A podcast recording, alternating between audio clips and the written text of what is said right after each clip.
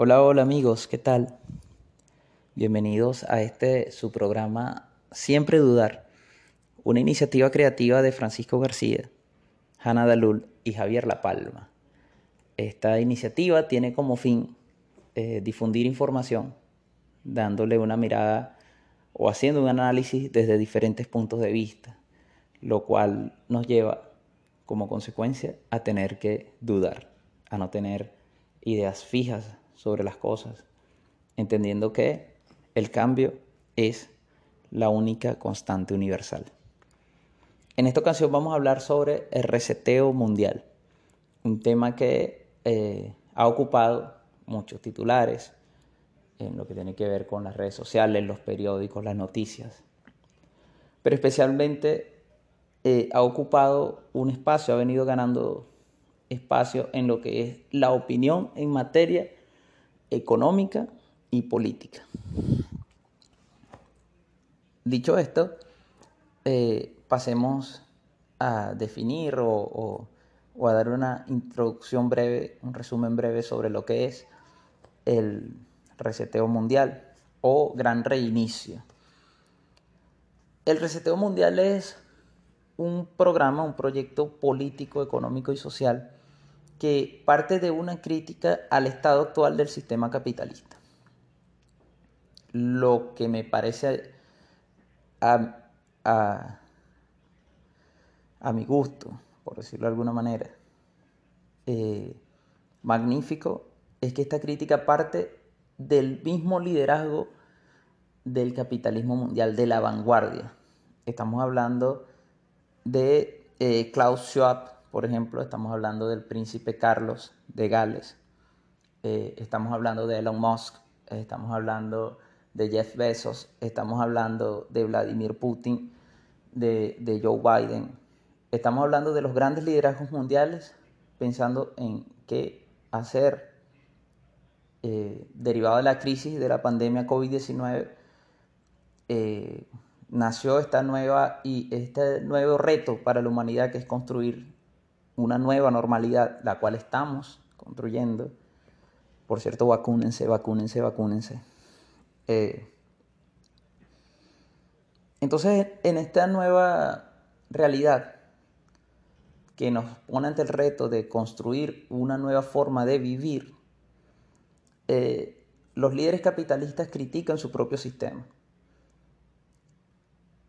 Una segunda cosa por la que me parece eh, por la que puedo decir que me gusta que esto esté sucediendo, es porque desde otros sectores del pensamiento, llamémoslo izquierda, aunque esa discusión izquierdo-derecha, hecha desde los partidos políticos, todo parece indicar que se agotó en, en, el siglo XX ya hoy por hoy esa discusión en la forma en que la hacen los partidos políticos, una forma políticamente polarizadora, una forma eh, de discusión que eh, termina por promover el adoctrinamiento enajenante de millones de personas. Todo parece indicar que se agotó. Se agotó en el siglo XX. Eh, y hoy por hoy yo prefiero hablar de, de sectores de izquierda, pero más hablar de sectores humanistas ¿sí? en la que sectores que desde nuestro pensamiento, desde nuestra crítica al sistema, hemos tratado de promover de que se tomen en cuenta variables del orden humano y que se pongan en el centro de la discusión por encima de variables del orden estrictamente monetario, ¿sí? porque la economía no se reduce al tema del dinero, ni al tema de las inversiones, ni, ni al tema ¿sí? Entonces, más adelante vamos a ver cómo estos líderes capitalistas coinciden con nosotros los humanistas, con nosotros las personas de izquierdas humanistas, eh, en que hay que cambiar el orden económico mundial. Pero creo que es pertinente que tomemos como cierto el hecho de que existe, señores, un orden económico mundial del que formamos parte, muchas veces tú escuchas frases eh, desde el desdén, pues, que dicen, si no trabajo no como. Sí, si no trabajas no comes, pero si no tienes la oportunidad de trabajar tampoco comes, si no tienes la oportunidad de formarte para obtener un empleo, aprender un oficio o tener una profesión, tampoco comes. Pero además, si ese señor que si no trabaja tampoco come, pero en lugar de dedicarse a trabajar en un McDonald's, se dedica a sembrar papas en Táchira, sin ese señor tampoco comes, sin el que se dedica a tirar pollo tampoco comes, sin el que tiene el camión para moverla a tu ciudad tampoco comes. Pero entonces eso también se relaciona con el que produce el alimento de los pollos, pero lo produce en los Estados Unidos, que es el mayor productor de alimentos agrícolas de la humanidad, del mundo, del universo. Y eso tiene que venir en un contenedor y si alguien no maneja ese barco, tú tampoco comes. Y si, y si ese barco no puede llegar aquí por diferentes razones, tampoco comes. Y así. Eh, entonces existe un orden económico mundial, lo cual es el punto de partida más importante porque el reseteo mundial, el gran reinicio, eh, busca precisamente reconstruir o transformar este orden económico mundial con la promesa de dirigirlo hacia la construcción de un mundo más justo. Eh, a esto, esto tiene sus problemas, obviamente como todo proyecto político y social. Y es que no podemos ser inocentes, pero de esto de no ser inocentes vamos a hablar más adelante. Entonces tenemos que, vuelvo y repito, eh, en el Foro Económico de Davos, Klaus Schwab, el príncipe Carlos de Gales, eh, hacen una propuesta, un proyecto político, económico y social, en el que establecen primeramente resetear el capitalismo y poner a la naturaleza en el centro, en el corazón del nuevo sistema y establecer, abro comillas, un nuevo contrato social para honrar la dignidad de cada ser humano. Utilizar nuevas variables para medir la capacidad económica de los países. Utilizar nuevas variables para medir la capacidad económica de los países. La variable estándar para medir la capacidad económica de los países desde 1944 en, en Bretton Woods, ¿sí? es el Producto Interno Bruto. El Producto Interno Bruto es una medida, una sumatoria de todos los movimientos macroeconómicos que se dan en una economía, ¿sí? Pero medidos en su valor monetario. El problema con el Producto Interno Bruto es que no mide variables humanas como el desarrollo humano, como eh, el impacto ambiental, que ya no es una variable humana, o es una variable humana en el, en, visto desde el, desde el punto de vista de que el ser humano forma parte de la naturaleza, lo cual es sumamente importante. El Producto Interno Bruto como medida econométrica no mide esto. Yo agregaría, si yo tuviese la oportunidad de ir al foro de Davos, y ahora que lo comento con ustedes en este su programa, siempre dudar, agregaría una variable que también se usa mucho para medir las economías del mundo, que es la inflación. Se dice que los gobiernos o, el paradigma neoliberal y todo el que promueva eso es un neoliberal, así use el color que use de, ropa, de camisas, etc. Se dice que los gobiernos deben promover una economía, una inflación muy, muy baja, ¿sí? Para eh, decir que su economía es exitosa. Entonces, un Producto Interno alto, un Producto Interno Bruto alto, eh, que además crezca todos los años, y una inflación bajita, bajita. Eh, la inflación baja no beneficia a las mayorías de la población, porque las cosas que hay que hacer para que la inflación se mantenga baja eh, van en contra del crecimiento social, del crecimiento humano de las personas. a nivel paradigmático se dice la emisión monetaria. Los estados no deben financiarse emitiendo dinero. Entonces, ¿qué quiere decir? Que un estado debe tener disciplina fiscal. Eso quiere decir que vas a tener fenómenos como en Venezuela, que un médico gana 7 dólares y se logró una inflación de 8%. Entonces un médico debe sobrevivir con 7 dólares al mes para que la inflación esté en 8%. Eh, no quiero hablar tanto del caso de Venezuela porque vivo en Venezuela y, y a veces aturde el tema político, económico y la tragedia que, estamos viviendo en este momento, pero, pero tomemos en cuenta ese caso porque es un caso paradigmático de cómo eh, las métricas capitalistas neoliberales eh, aunque se vendan como exitosas, promueven una tragedia. O sea, un médico cobrando 7 dólares al mes para que la inflación esté en 8%. Eso es una tragedia, eso no tiene otro nombre. Eh, pero vamos a buscar aquí algunos casos que, de los que tome nota, como por ejemplo el de Nigeria. Nigeria, un país petrolero africano, se consideró durante mucho tiempo el país africano con la mejor economía, porque desde el 2000, desde el 2000 hasta el 2014 su Producto Interno Bruto estuvo creciendo en promedio 7%, el crecimiento ¿no? que les he hablado.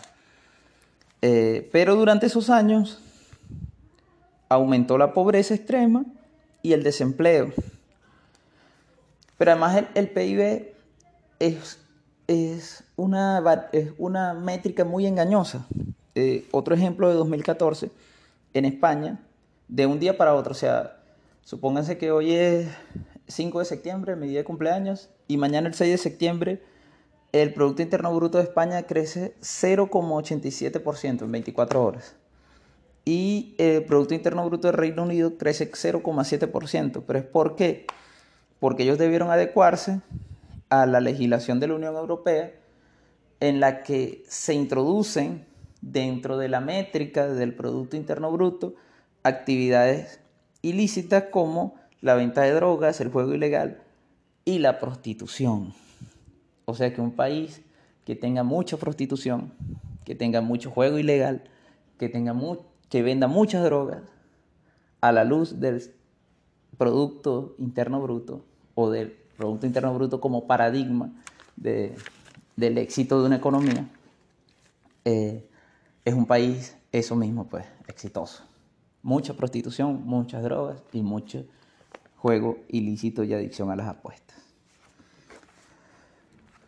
Pero además de esto tenemos el tema de la informalidad. ¿Qué significa la informalidad de la economía? Eh, cuando yo era pequeño, eh, la informalidad de la economía, a la informalidad de la economía le decían marañitas, ¿sí? O eso es en, en, Maracaibo, en el Zulia, un estado de Venezuela, en donde tenemos una manera de hablar muy particular. Entonces, las personas que tenían trabajos ocasionales, que no tenían seguridad laboral, ni seguridad en sus ingresos, ni seguridad social de ningún tipo, ni salud gratuita garantizada, ni, ni, educación gratuita para sus hijos garantizadas. Se les decía trabajadores informales porque en efecto trabajaban. Eh, a nivel mundial, se dice que la economía informal eh, supone el 10% del Producto Interno Bruto.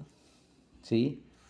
Eh, y el 30% en países como América Latina y en el continente africano o en los países de América Latina y, el, del continente africano.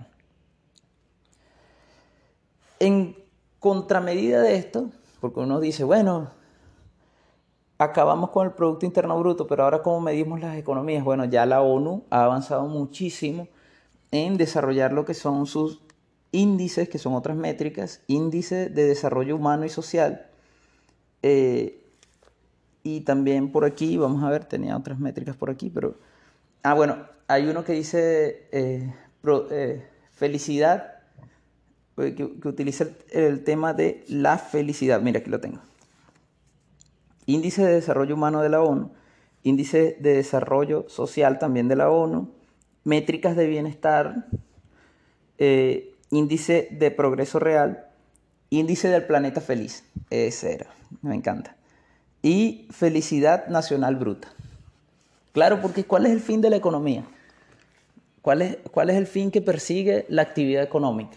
¿Para qué tú buscas un empleo o, o emprendes un negocio? No es para que tener los medios materiales de vida que te permitan ser feliz. Pero si después terminas esclavizado a la dinámica de ese negocio o a la dinámica de ese empleo, eh, no se está perdiendo eh, el fin que perseguías. No, no está siendo un fracaso al final del día. Entonces, bueno, aquí, aquí entonces estamos hablando ya de una crisis, ¿sí? O hablamos de que esta crítica al capitalismo deriva de un estado de cosas en el que ya no podemos hablar de capitalismo tradicional o por lo menos hablar de, del capitalismo de Adam Smith o de Ricardo en el que se habla de la oferta y la demanda, por ejemplo, sino que estamos hablando de una época postcapitalista. Pero también estamos hablando de que los sectores críticos a esa época que a esta época que estamos viviendo postcapitalista, en que la, la desigualdad es gigantesca, la brecha de la desigualdad, en donde existen personas que, que tienen 10 yates y, personas que no tienen con qué comer, y entender que esa desigualdad no es producto eh, de variables internas de los sujetos, no es producto de que el que no tiene con qué comerse un sinvergüenza y no trabaje. Es producto principalmente del sistema en el que vivimos. Este lado de los críticos amerita una época post-izquierda partidista. Amerita un pensamiento post-comunista eh, y post-socialista clásicos amerita adecuarnos y creo que en eso ya los capitalistas nos están llevando ventaja porque el reseteo mundial es un proyecto político a 20 años. Lamentablemente la izquierda cuando llega al poder se pasa 20 años manteniéndose en el poder y peleándose internamente para ver quién va a ser el presidente y quién va a ser el gobernador y quién va a ser el alcalde. Esa es la verdad y esa es nuestra tragedia y con ello la tragedia de los pueblos que confían en los proyectos políticos de izquierda. Pero bueno, no quiero seguir hablando de, del caso Venezuela prácticamente, sino que quiero seguir conversando algunas ideas que promueve esto del el reseteo internacional, el reseteo mundial. Entonces, podemos afirmar que eh, luego de este resumen podríamos quedarnos con algunas variables claves para poder avanzar en este tema del, reseteo mundial. Entre esas variables clave tenemos el cambio climático, ¿sí? tenemos la desigualdad de la sociedad en la que vivimos, que eh, nos deja en un estado de cosas en la que está estrechamente relacionada el hecho de que alguien sea asquerosamente rico y alguien sea trágicamente pobre. Eso está estrechamente relacionado. Y esas son algunas de las ideas que pueden buscarlo, pueden buscarlo en la página de el foro de Davos, o mejor dicho, del Foro Económico Mundial. Eso está ahí, ¿no? ponen reseteo mundial y buscan la página del Foro Económico Mundial. Y yo les pido que los hagan porque una de las cosas que nosotros promovemos en este programa es la duda. Duden de todo lo que yo les estoy diciendo. Tómenlo por mentira en un primer momento y averigüen. Eh, siempre dudar, señorita. Siempre dudar, señorito. Eh, bueno, entonces tenemos que eh, personas citadas por, por Klaus Schwab durante su, su propuesta tienen que ver, hicieron escribieron un informe al que se llama Advertencia de los científicos sobre la riqueza. entre las cosas que afirma su escritor principal, Tony, Tony Whitman, eh, dice que la verdadera sostenibilidad exige cambios significativos en el estilo de vida. No podemos depender solo de la tecnología para resolver los problemas ambientales. Dice Whitman más adelante, también tenemos que cambiar nuestro estilo de vida acomodado y reducir el consumo excesivo. Eh, una combinación, esto en combinación con un cambio económico estructural. Eh, por aquí, Piketty, se escribe Piketty, dice desigualdad eh, como un subproducto desafortunado del progreso. Eh, los pobres son pobres porque, ajá. Él dice más bien que la desigualdad no es un producto desafortunado, no es algo con lo que tenemos que vivir. Él dice que la desigualdad es una opción política derivada de la idea antigua ya de que el mercado proveerá. A eso podemos agregarle la metáfora de la mano invisible del mercado y la autorregulación de la economía. Todas las personas que ustedes escuchen hablando de, esas, de esas cosas son personas que están pensando en el siglo XIX y en el siglo XX a lo mucho, ¿sí? Eso quedó ya eh, obsoleto, señores. O sea, a, los, a las personas de izquierda nos acusan de obsoletos por, por estar mencionando a Marx y no sé qué, porque Marx escribió hace 200 años, pero recuerden que Marx leyó a Adam Smith y a Ricardo que escribieron mucho antes que él. Y eso de la mano invisible del mercado es una metáfora de Adam Smith.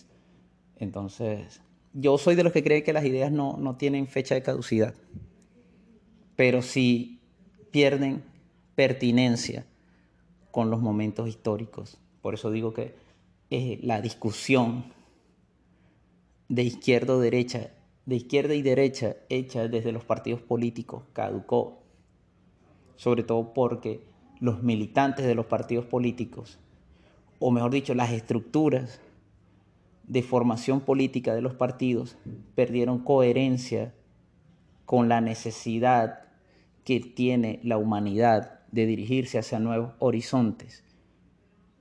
Y la formación política se hace para mantener convencidos a los sujetos que militan en un partido de que los líderes de ese partido tienen que seguir siendo líderes de ese partido, tienen que ser presidentes, tienen que ser gobernadores y tienen que ser alcaldes. Y por eso la discusión hecha desde ese lugar se agotó y por eso es alentador, aunque no podemos ser inocentes, que los verdaderos actores del orden económico mundial estén arrancando con esta iniciativa y criticando la situación actual que es derivada de ese orden económico mundial, de ese orden político mundial, ya que los partidos quedaron incapacitados para cambiar estas realidades. Entonces decía Piketty que la desigualdad no es un producto desafortunado del progreso, sino que la desigualdad es una opción política derivada de la idea de la autorregulación, o sea, el mercado proveerá.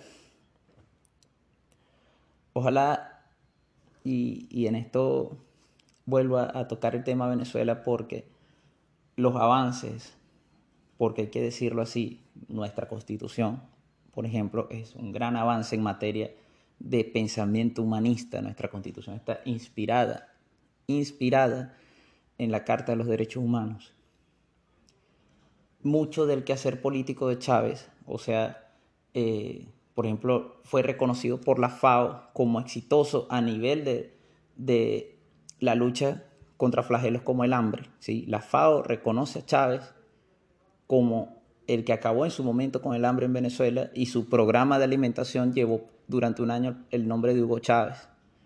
Eso nos guste o no, hayamos votado por él o no, tenemos que reconocerlo porque si no empezamos a reconocer las cosas vamos a estar en una diatriba identitaria, polarizada, que no nos va a permitir analizar el país en el que vivimos, pero ya no voy a tocar más el tema de Venezuela.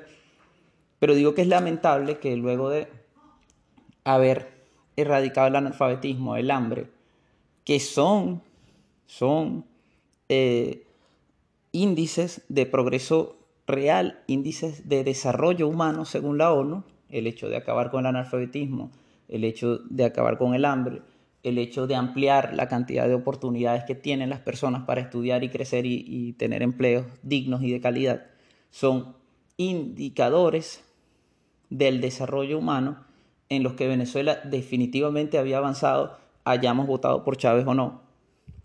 Ese es el país que tuvimos y que ahora estemos retrocediendo a, los años 80, a, a los años 70 un camino que ya la humanidad recorrió, es algo que eh, cuando uno tiene la, nevera llena y, tiene un cafecito para seguir hablando aquí con ustedes, puede dar risa, pero que se traduce en la tragedia de millones de personas que hoy por hoy no tienen medicina, de millones de profesionales que hoy por hoy trabajan todo un mes para ganarse 7 dólares, se, se resume en una tragedia.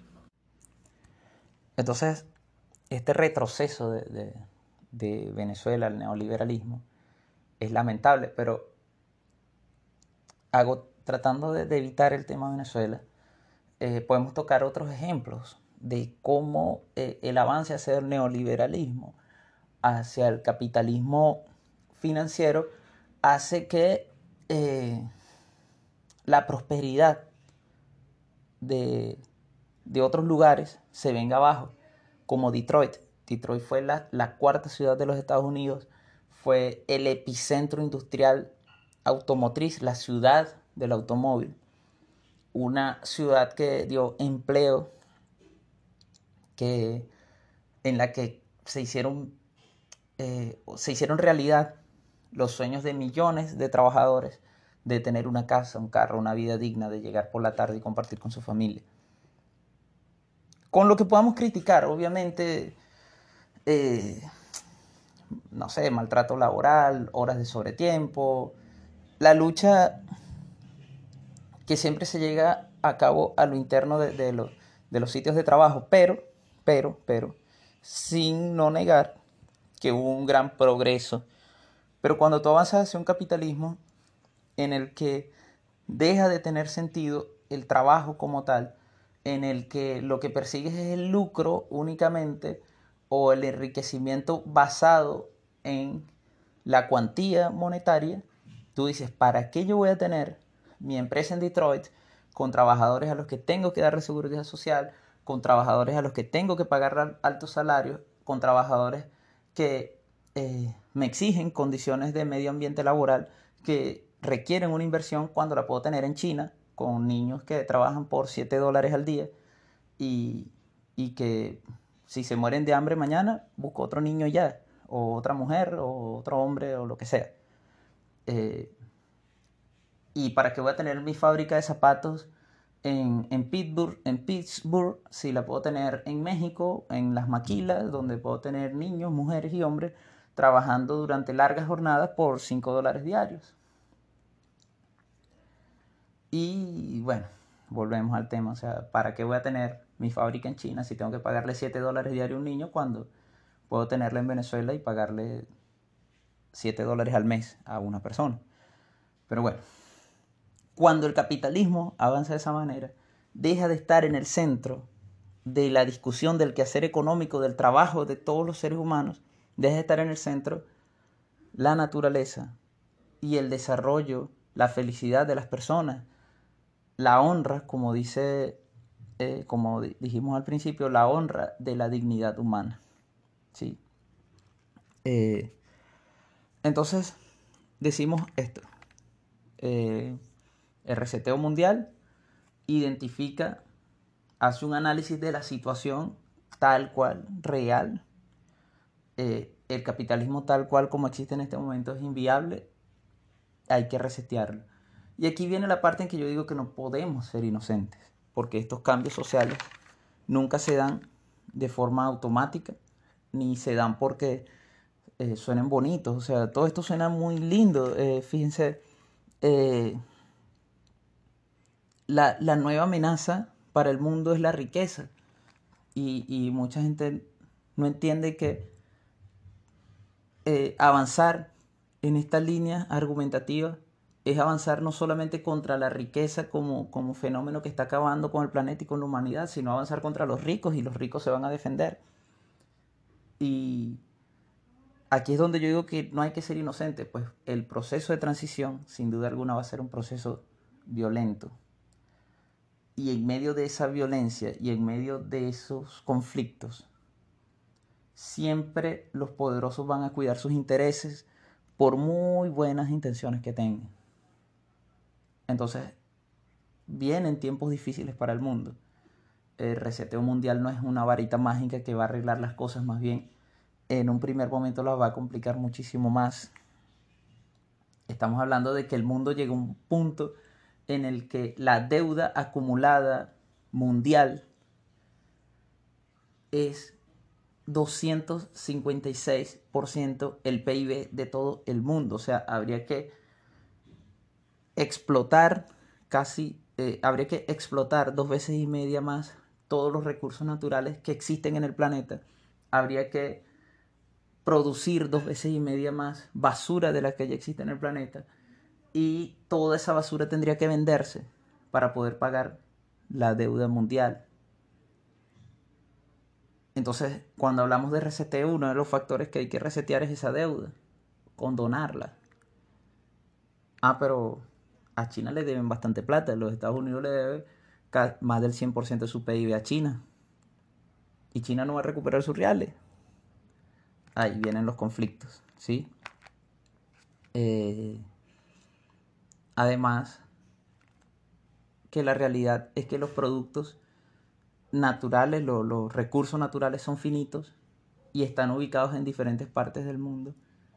Y, por ejemplo, vuelvo al caso de Venezuela, nosotros tenemos la mayor reserva de petróleo del universo y ese petróleo tiene que servir a nosotros para desarrollarnos. No podemos ponerlo abiertamente a disposición de un proyecto político económico mundial sin tener ciertas garantías. Pero ¿quién va a hacer esas exigencias? ¿Quién va a hacer esa negociación? Los altos índices de corrupción históricos en Latinoamérica y en Venezuela nos indican que cuando esas negociaciones se hacen, nosotros salimos jodidos siempre. Y por eso esta iniciativa hoy de hablar de reseteo mundial, para que no nos agarren con los ojos cerrados, no nos agarren dormidos. Vienen tiempos muy difíciles. No estoy hablando de teorías de conspiración, ¿sí? Eh, si nos ponemos conspiranoicos, hay muchos datos al respecto que, podrían eh, hacer difusas las realidades. En este caso intentamos depurar precisamente de todas esas difusiones eh, este programa, este, esta iniciativa de hoy. Y es un trabajo que le agradezco muchísimo a Hanna y un trabajo que le agradezco muchísimo a Javier porque es un tema que es largo y que hablarlo en 40 minutos que es un programa de radio, o mejor dicho, un podcast, podcast, eh, es difícil. Resumamos entonces. Tenemos que el reseteo mundial es una crítica de los capitalistas al estado actual del capitalismo. Tenemos que, en esa crítica, se le da la razón a muchas de las ideas que ha venido, a muchas de las banderas muchas de las ideas que han sido banderas de la izquierda durante años, siglos incluso. Y esto a nivel ideal nos dice, estamos cerca de un gran consenso o de la construcción de nuevos consensos a nivel mundial. Pero no podemos ser inocentes. Los procesos de transición históricos incluyen siempre violencia, incluyen siempre tragedia, incluyen siempre eh, dificultades. Estamos a punto de vivir grandes dificultades en el mundo, señores, y para eso tenemos que estar preparados. Y una de las grandes ventajas a la hora de enfrentar una dificultad es la duda. Así que yo les pregunto, ¿y qué tal si todo lo que yo les estoy diciendo es mentira? ¿Qué tal si llegaron a este punto y me estaban dando la razón hasta hace unos segundos atrás? Y vuelvo y les pregunto, ¿qué tal si todo lo que yo les estoy diciendo es mentira? ¿Cuál es la tarea? Siempre dudar. Un saludo a todos. Espero sus comentarios en las redes sociales. Y como siempre me despido deseándoles paz y amor, hermanes, desde todo mi corazón.